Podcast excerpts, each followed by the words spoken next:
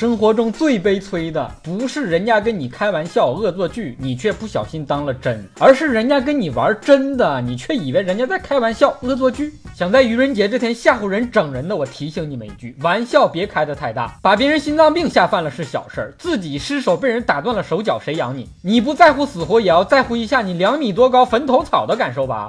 人知道的小好好好好。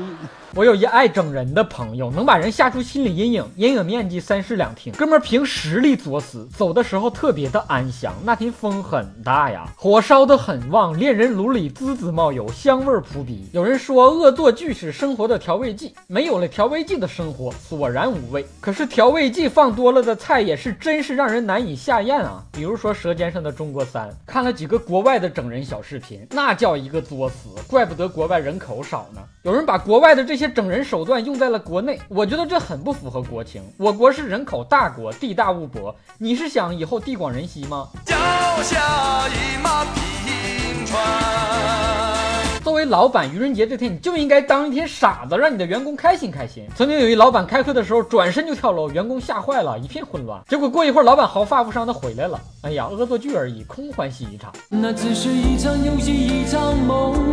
有人问为什么愚人节不是法定假日，老板不给放假？愚人节这天老板给你放假，你是把自己当傻子了吗？只要老板敢在四月一号给我放假，我就敢。